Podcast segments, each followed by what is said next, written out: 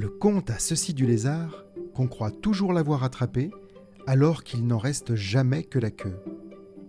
Bienvenue dans ce nouvel épisode des contes de la queue du lézard. Aujourd'hui, voici une réécriture d'un conte d'Andersen. Saurez-vous le reconnaître? Parce que les contes ont leur propre vie et que leurs personnages ont aussi parfois le droit d'échanger leur rôle, les princesses de devenir des princes et les princes de devenir des princesses. Vous êtes confortablement installés Alors, écoutons Le prince et le petit bout de doigt.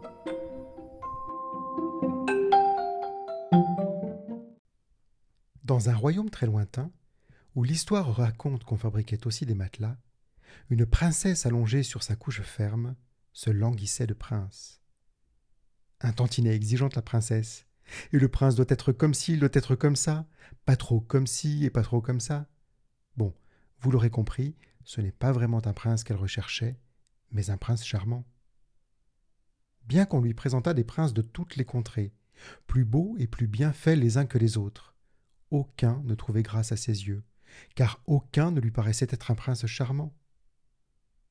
Une nuit d'orage, un jeune homme trempé qui se disait être un prince charmant se présenta à la porte du château pour demander l'hospitalité. Bien mal mis ce prince, soit dit entre nous. L'eau lui dégoulinait de la tête jusqu'au talon, gonflait sa culotte et lui donnait un air franchement ridicule. Mais qu'à cela ne tienne, la reine était bien décidée à trouver un époux digne de sa fille.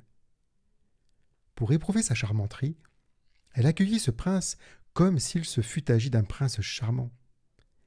Elle le fit dormir sur une pile de vingt matelas moelleux et de vingt édredons en plume d'oie, pile sous laquelle elle avait auparavant placé, exprès, un tout petit bout de doigt qu'on avait arraché d'une phalange de la main de la princesse râleuse.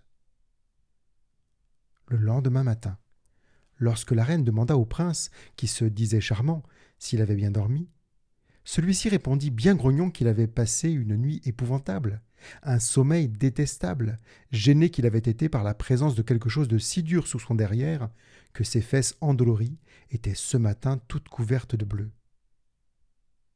À ces mots, la reine se dit alors en son fort intérieur Un fessier aussi sensible ne peut pas être celui d'un preux chevalier ou d'un vaillant. Il ne peut être que celui d'un authentique prince charmant.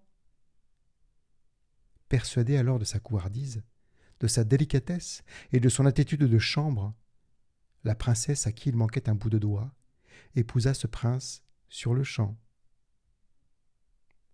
On dit que l'on ne recousit jamais le petit bout de doigt de la princesse, mais que ses mains n'étaient que caresses pour le prince.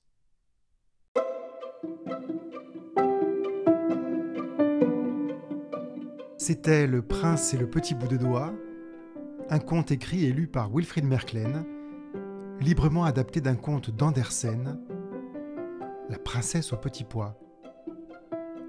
Pour retrouver de nouveaux contes et de nouvelles histoires, abonnez-vous à mon podcast, Les contes de la queue du lézard, et je vous dis à très vite.